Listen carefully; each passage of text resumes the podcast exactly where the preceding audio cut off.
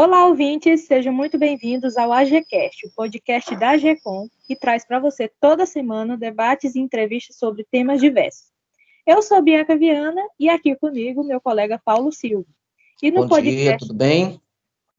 Bom dia, Paulo, como é que tá? Tudo certinho. Bom, no podcast de hoje vamos discutir um dos temas mais pedidos. Olha, Priscila, foi incrível o número, inúmeros pedidos que recebemos para trazer este tema, que vem causando muita dor, digamos assim, não é, Paulo? Verdade. E para falar melhor sobre dor, está aqui conosco a nossa convidada. Bem-vinda, Priscila.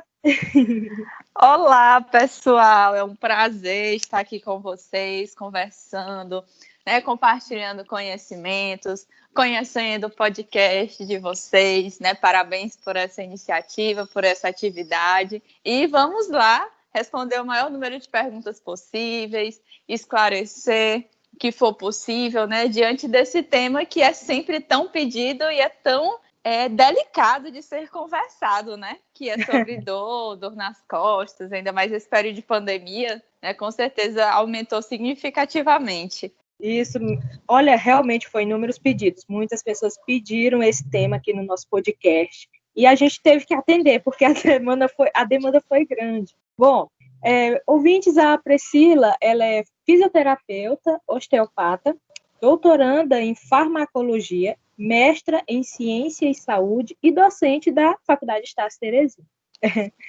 Bom, Priscila, como eu falei no início, esse é o tema que a gente pediu. E assim, uhum. se e, e a gente em pesquisa e tudo mais, a gente viu uma matéria que saiu no portal G1, que desde a pandemia, quando ela começou, as pessoas se viram obrigadas a trabalhar em home office, né? Como todos nós estamos, até Sim. estudar. E ao longo destes meses da quarentena, essas pessoas se queixaram de dor pelo corpo. Então, assim, para de início, eu gostaria de saber qual o ponto de vista dos fisioterapeutas em relação do, do home office ter se tornado um grande vilão, digamos assim, da saúde corporal. Então, no caso, né, o maior problema em questão foi porque nós precisamos nos adaptar em um período muito curto. Assim, o home office por si só, ele é algo que já é utilizado nos mais diferentes lugares do mundo. Tem alguns estudos, algumas pesquisas que mostram muitas vezes que o trabalho em um home office ele tem uma produtividade melhor do que o trabalho em um ambiente físico, né? Então, existem algumas empresas que já faziam esse tipo de atividade, ou então é, distribuía com relação à carga de trabalho e aos horários, parte em home office, parte em ambiente físico. Porém, quando você toma essa atitude, né, falando a nível de empresa, você precisa é, ofertar o mínimo de condições necessárias para o seu trabalhador conseguir realizar um bom trabalho em casa. Então não é só, ah, eu vou mandar meu trabalhador fazer esse trabalho em casa e eu não vou prestar nenhuma assessoria, eu não vou querer saber de nenhuma é, das, dos utensílios que ele utiliza, dos equipamentos questões relacionadas à iluminação, à internet, a mobílias, né? Questão do mobiliário. Só que nesse período de pandemia, todos nós fomos pegos de surpresa, né? Então, algo que seria o quê? Não, é só uma semana, né? Só alguns dias, ou no máximo um mês, enquanto essa situação toda conseguir se estabilizar. E aí nós estamos, né? Há muito mais tempo do que se esperava. E todo mundo que foi obrigado a ir para casa teve que dar seu jeitinho, né? Aquele típico jeitinho brasileiro. E muitas vezes o jeitinho ele dá certo por alguns dias, algumas semanas. Mas no decorrer do tempo, precisa se fazer um investimento nessa área. Então, eu, por exemplo, fui, fiz isso claramente, né? Mas não, é só o tempo, né? Só algumas semanas, então eu vou dar meu jeitinho. Peguei uma mesa, coloquei uma cadeira, fiz tudo bem desorganizado mesmo, né? Só para ter o um ambiente para realizar as atividades. Mas com o passar do tempo, eu percebi que aquilo não ia dar certo. Aí eu fui atrás de utensílios, etc, para poder realinhar o espaço.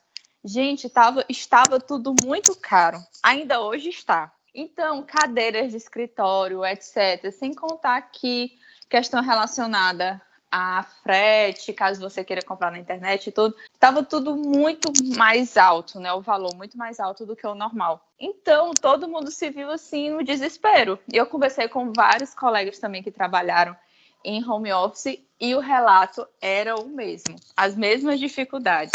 Ok. É, é, olha, nós temos uma pesquisa é, bem atual pesquisa da UFMG, da Unicamp e Fiocruz, que revela que antes da chegada do coronavírus no país, 18% da população reclamava de problemas na coluna. Agora, 41% das pessoas apresentam dores. E outro dado, né, a falta de ergonomia e sedentarismo são as principais causas de dores nas costas nessa pandemia. Eu queria que você falasse um pouco sobre isso e como essas pessoas devem se prevenir. É, infelizmente, né, esses relatos eles aumentaram bastante. É, na prática também, mesmo com essa questão de pandemia e tudo, é, eu atuando em consultório, eu tive um aumento bem significativo do número de pacientes é, relatando aumento de queixas, né, dores nas costas, dores no corpo, etc. E também, né, é um fator que está relacionado com a questão do isolamento social, porque muitas vezes a prática da atividade física ela é uma grande ferramenta, ela é uma grande aliada na melhora do funcionamento do corpo como um todo. Então, eu como fisioterapeuta, e se meu paciente tiver condições de realizar atividade física, eu encaminho, eu sou uma das primeiras pessoas a incentivar que ele faça atividade física, porque nós temos vários benefícios comprovados cientificamente. Da mesma forma que já se observa na literatura científica que a ausência da atividade física traz diversos prejuízos para o corpo. Uma das provas que nós temos né, na nossa rotina é exatamente essa questão do aumento das queixas, e uma das possibilidades que nós temos né, de justificativa é exatamente porque devido às questões de distanciamento social, muitos centros em que se tinham a prática de atividade física, eles precisaram ficar fechados por um certo tempo e muitas pessoas não conseguiram se adaptar em fazer exercícios em casa, né? Em, em ter a questão do atendimento personalizado, online e tudo. Então, muitas pessoas não se adaptaram e deixaram de lado, né? Literalmente entregaram os pontos com relação à prática de atividade física. E isso terminou aumentando toda essa questão de queixa. No Brasil, a gente não tem, infelizmente, uma cultura de prática de atividade física regular, frequente. A gente ainda tem essa grande barreira que precisa ser vencida, né?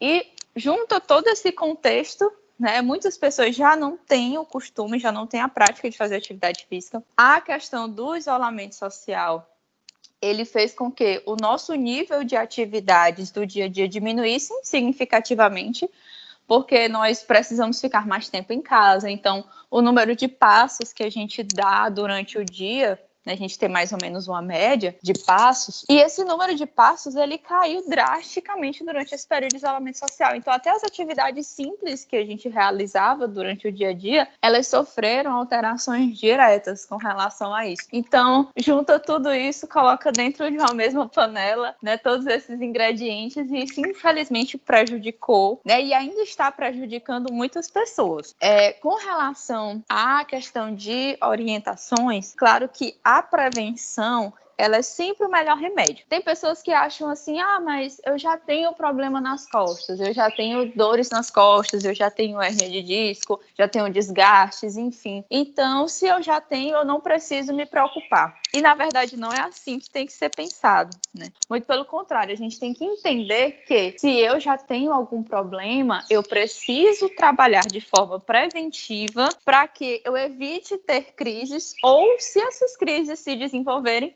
que sejam menos é, incapacitantes, né? Que é como a gente utiliza esse termo, que seja menos incapacitantes do que caso eu tenha uma crise sem nenhum cuidado. Certo, a gente, a gente viu, como a senhora falou no início, o home office, ele foi, na realidade, uma saída por conta da pandemia, uma saída para, para as empresas, para que os colaboradores é, não ficassem totalmente parados e começassem a trabalhar em casa. E algumas uhum. empresas até já cogitam a ideia de que o home office ele veio para ficar. Algumas falam nisso, outros não. Há, inclusive, uma, uma, uma certa discussão sobre isso. Aí, já que se ele vir realmente para ficar, qual a postura ideal para se sentar durante longas horas de trabalho, por exemplo, posição das pernas e braços, e qual seria a estrutura adequada para se executar o home office? Certo, engraçado e interessante a gente perceber essa mudança de realidade, né?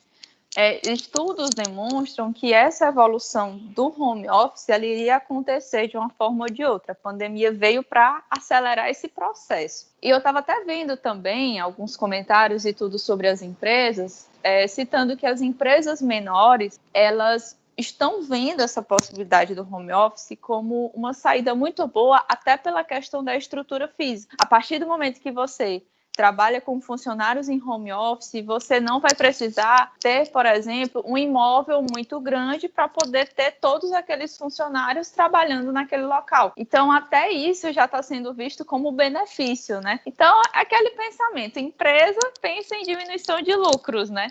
Então, isso já seria uma grande vantagem. Com relação ao trabalhador, né, é, vai depender muito do que, que ele trabalha, da sua rotina mas a gente, dentro de um contexto de saúde do trabalhador, existem vários fatores que precisam ser levados em consideração. Questões relacionadas à iluminação, questões relacionadas a ruídos, né? Então, a iluminação o máximo possível que seja aproveitada a iluminação natural daquele ambiente, que seja um ambiente que tenha o mínimo de ruídos possíveis, é, que seja um ambiente que a temperatura seja uma temperatura adequada, porque por incrível que pareça, é, diferenças de temperatura em ambientes de trabalho, eles alteram diretamente o rendimento do trabalhador. Então, a gente aqui em Teresina, né, a gente sente bem na pele quando tem aquele dia que tá um pouco mais quente e tudo, a gente fica logo com aquela sensação, né? Ah, eu tô enfadado, não quero mais fazer nada, não consigo mais fazer nada, quero sair correndo, eu tô com calor. Então, é, essa questão de temperatura também influencia diretamente. E as questões relacionadas ao posicionamento do corpo, do funcionário, do trabalhador, a gente precisa pensar sempre em uma cadeira que esteja na altura adequada para o trabalhador. O que seria isso? É aquela cadeira que você não fica com as pernas balançando, por exemplo. Eu sou pequena, né? eu tenho 1,56 de altura. E uma das minhas maiores dificuldades é encontrar uma cadeira que seja ergonomicamente correta para mim, porque as pessoas não pensam nas pessoas pequenas, né? Elas pensam nas pessoas medianas. então, é uma coisa que a gente precisa pensar, se possível for, né? Fazer é, um mobiliário adequado, né? Porque de acordo com a ergonomia é o mobiliário e a infraestrutura que tem que se adaptar ao corpo do funcionário e não o contrário. Então precisa se ter uma cadeira com angulação adequada, os joelhos ficarem aproximadamente 90 graus. Do mesmo jeito, com relação ao quadril, se possível for, a cadeira, ela é interessante que ela tenha um descanso, um apoio para os antebraços, é, que fique mais ou menos com, se possível, né, que tenha um, um apoio na região da coluna lombar para ajudar a manter a curvatura natural que se tenha o apoio dos braços, como eu já comentei, para que o braço ele não gere peso, né? Porque muitas vezes quando o braço ele fica solto, sem apoio, ele termina gerando um peso muito grande. Com o passar das horas, esse peso ele vai se tornando bastante desconfortável. Questão também da altura com relação ao nível dos olhos, se, o, se, esse profissional utilizar a tela, então a tela ela tem que estar aproximadamente no mesmo nível dos olhos do funcionário. E se ele utilizar também teclado, esse teclado ele precisa estar na altura adequada para o manuseio correto. E também lembrando sempre das pausas do trabalho. É interessante que o funcionário sempre faça pausas, né? Organize essas pausas dentro do seu horário de trabalho, para que nesse momento ele possa se levantar, dar algumas voltas ao redor do local que ele esteja trabalhando, possa beber uma água, ir ao banheiro, manter as pausas também com relação à alimentação, e ao descanso. Porque muitas vezes o que é comum no home office é o funcionário perder a noção do tempo e trabalhar uma carga horária muito maior do que a carga horária que ele trabalharia em ambiente físico. Assim, é, aproveitando o que você falou no início, que você falou, né, que a pandemia deixou as pessoas mais acomodadas, ah, vale, vale, também lembrar, né, que a, a questão do delivery também deixou as pessoas também mal acostumadas na questão da alimentação. Com certeza. Então, então, assim, a gente pode afirmar que a, re, a retenção de líquidos hábitos já é uma consequência da má postura? Na verdade, todos esses fatores eles fazem parte do mesmo contexto. O que foi que aconteceu? Esse período de pandemia, essa questão de isolamento social, etc., mudou alterou, na verdade, bastante o psicológico da população. Então, o que foi que aconteceu? Eu vi até um estudo recente, em maio, que publicaram sobre esses, os fatores psicológicos relacionados à pandemia, né? Então, um dos sentimentos que foi mais né, é, falado com relação a isso foi que as pessoas elas se sentiram é, com medo, se sentiram inseguras, se sentiram angustiadas e por diversos fatores, né, muitas das pessoas desenvolveram ansiedade. E uma das formas, né, de tratar ou pelo menos minimizar os efeitos da ansiedade, foi a questão de descontar na comida, visto que a comida ela proporciona um prazer né, imensurável. Então, quando você vai pedir um delivery, geralmente você pede de alguma comida que você está com um desejo muito grande de comer. Geralmente essa comida é uma comida que contém muito açúcar ou então que contém muita gordura. E um outro fator que também foi observado foi o aumento do consumo de bebidas alcoólicas, devido a toda essa questão. Então, é, a gente não tem como ver um fator isolado. Na verdade, foram diversos fatores que contribuíram para todas essas mudanças de comportamento. E tudo isso vai influenciar diretamente o corpo, né? Porque a gente leva em consideração que a pessoa está se menos. E aí você percebe que ela vai tendo um consumo calórico maior, né? ingestão calórica maior e também pode estar associado à ingestão de bebida alcoólica, soma tudo isso, pode favorecer sim o surgimento de dores, surgimento de quadros inflamatórios que geram as incapacidades. Assim, Priscila. Até que ponto. Oh, desculpa. Eu vou fazer até. É. Pode, pode perguntar, Bianca. Aproveitando o gancho aqui, é assim, até que ponto a má postura ela pode afetar outras áreas do corpo? Por exemplo, a gente fez uma pesquisa que dizia que a má postura ela pode desenvolver é, doenças graves, tipo pulmonares, né, em, em, relação ao ato de respirar. Aí Sim. eu queria saber, assim, até que ponto ela, ela pode causar problemas mais graves? Bianca, aí a gente pode ter assunto para outro podcast.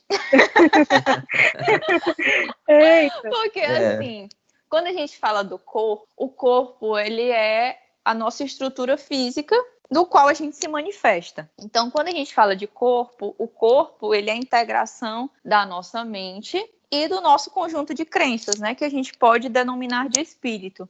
Quando a gente cita o termo espírito, a gente não está se referindo apenas a questões religiosas, mas todo o nosso sistema de crenças. Cada Sim. um de nós acredita em determinadas circunstâncias, em determinadas situações, nós temos as nossas opiniões, então tudo isso faz o conjunto de crenças.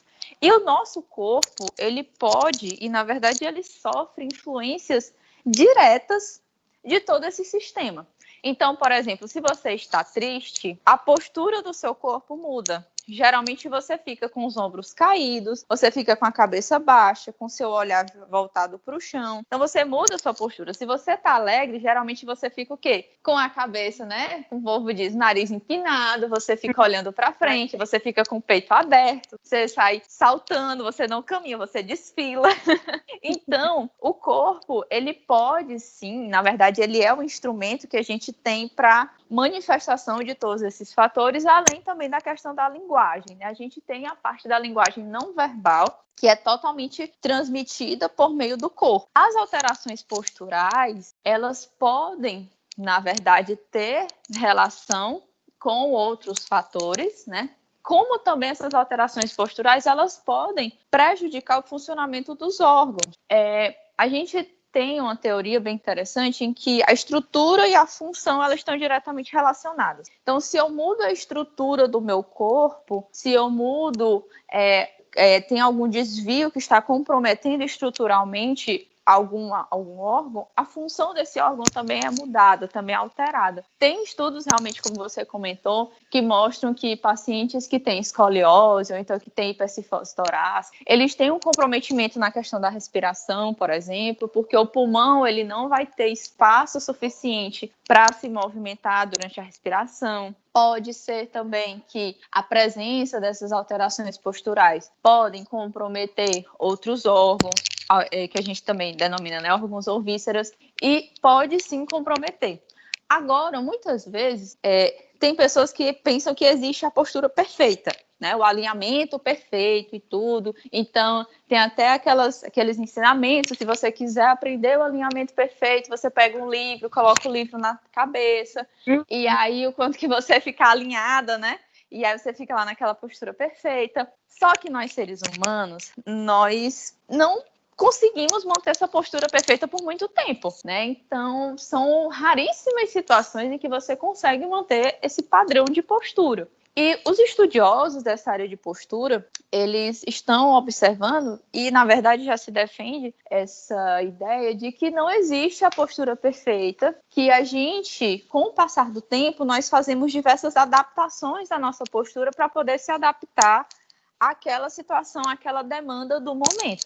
E aí as alterações posturais, hoje em dia ainda tem, claro, a questão do tratamento, etc. Mas muitas vezes o tratamento ele é visto caso essa postura esteja prejudicando a pessoa de alguma forma. Por exemplo, como a gente comentou, né? Se a pessoa está tendo problema com relação à respiração por conta da postura, vale a pena trabalhar a postura no intuito de corrigi-la, não só por questões estéticas, mas sim porque essa pessoa está com algum problema que vai além da questão postural. Mas, por exemplo, a gente vê hoje em dia muitas pessoas que têm alguns desvios pequenos de postura, mas se elas não têm dor, não têm nenhum comprometimento grave, né? Pode se manter sem problema nenhum certo? Então, hoje, o olhar dessa questão do movimento, né, tá, eu particularmente gosto mais dessa visão, né, é tá voltado mais para essa questão da funcionalidade, né, se tá, se tá bem, tá funcionando bem, tá tudo ok, não tem problema deixar. Se tá tendo algum probleminha, se tá tendo alguma dor, algum órgão está sendo prejudicado, aí vale a pena a gente intervir. Assim, também, de, novamente aproveitando o gancho da postura, é, surgiu uma dúvida em, que, em relação à questão da massagem. Uhum. A, a gente pode, por exemplo, fazer a massagem em casa ou é recomendado fazer com um especialista, caso né, possa ter algum problema futuro devido a, né, a técnica? Assim, existem algumas massagens que você consegue fazer em casa, né? Tem aqueles massageadores domiciliares também. Você pode comprar em qualquer farmácia. Tem a questão das pomadas, cremes, etc. Então, assim, tem várias técnicas que você pode aplicar em casa. Mas, é, às vezes, você, o ato de você fazer a massagem só naquele local, você não vai conseguir resolver o problema. Porque muitas vezes no corpo, aquela região que está manifestando a dor, ela é uma região que está fragilizada e que está manifestando aquela alteração. Mas nem sempre lá é que é a origem do problema. Então, às vezes, ah, eu posso, sei lá, me acabar de fazer massagem em casa, mas eu continuo com dor. Certamente, porque o local que você está fazendo a massagem não é a origem do problema. Então, é interessante que, se possível, você tenha é, algum alguma orientação que você passe por atendimento por algum profissional. E aí esse profissional pode até indicar não só a questão de, de massagem, né? Mas também pode indicar algumas técnicas, pode indicar alguns exercícios que você também pode estar fazendo em casa. Inclusive, até essa área foi uma área que teve grande crescimento durante esse período de pandemia, porque os conselhos de saúde, antes da pandemia, eles não autorizavam os teleatendimentos. E devido à pandemia, os diversos tipos de teleatendimentos nos mais diferentes conselhos, eles foram autorizados até esse período de pandemia, estado de pandemia, né, que o governo federal chama, até, né, ele se manter. Então, esse trabalho com exercícios e orientações em casa, ele cresceu bastante. Muito bem. É, você ainda tem alguma pergunta, Bianca? Se não, não. acredito que nós já podemos caminhar para o final né, do, do nosso podcast. Fique à vontade, Bianca. Não, é assim, é, quando as pessoas sentirem essas dores, é, qual o alerta que a pessoa tem para ela poder ó, procurar uma ajuda médica, né? Na questão de de ter de estar tá agravando o problema. Uhum. Assim, muitas vezes você, o seu corpo ele vai te dando sinais. Então, antes de você, por exemplo, está trabalhando, de repente a sua coluna travar, né, como eu ouvi muitas pessoas comentando com relação a isso, certamente o seu corpo te mostrou momentos antes que ali não estava legal, você sentiu uma dorzinha, você sentiu um incômodo, e aí, por diversos motivos, você foi deixando tudo isso passar. É, na verdade, né, como eu já tinha comentado anteriormente, a melhor pedida é a prevenção. Então, você organizando o seu ambiente de trabalho de forma adequada, você tendo as pausas, né, você fazendo movimentos no seu corpo, uma caminhada, movimentando a coluna, movimentando os braços, as pernas, é, mantendo a questão do horário de trabalho sem gerar sobrecarga. Então, esses cuidados, eles vão te ajudar a diminuir as chances de desenvolver algum problema. Caso você já sinta né, algum comprometimento, alguma dor, algo do tipo, uma das primeiras dicas que eu dou é que não tente fazer a automedicação. Muitas pessoas durante esse período de pandemia, por sentir todos esses, né, esses comprometimentos, buscaram aí tomar remédio por conta própria. Né? E aí, muitas vezes, o uso indevido de medicamentos pode gerar outros problemas que a pessoa nem imaginava que poderia ter um dia. Então, tomar muito cuidado com relação a medicamentos, utilizar os medicamentos desde que sejam devidamente prescritos por um profissional responsável. Não achar que a, a minha vizinha tomou remédio e ficou boa, eu também vou ficar. Né? Até porque às vezes as causas são diferentes, o contexto é totalmente diferente, a dosagem deve ser diferente também. Então, tomar muito cuidado com relação a isso e buscar ajuda quando é, você sentir necessidade. Tem muitas vezes que acham que, tem muitas pessoas que acham que, ah, eu vou para o médico só quando eu tiver quase inválido, né? Quando eu não estiver conseguindo caminhar, que eu vou procurar o médico, que eu vou procurar o Os homens especialmente, né, Priscila? Exatamente. Os homens, assim, é impressionante. É, eu acho que às vezes esperam, sei lá, chegar na cadeira de rodas para poder procurar ajuda. é verdade.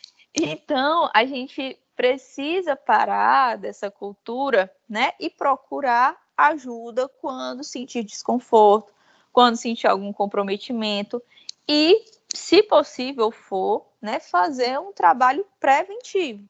A própria atividade física, os próprios cuidados, a questão da alimentação também, como a gente comentou, ajuda o corpo todo a funcionar corretamente. Aí tem muita gente que pensa assim: ah, mas a alimentação não tem nada a ver.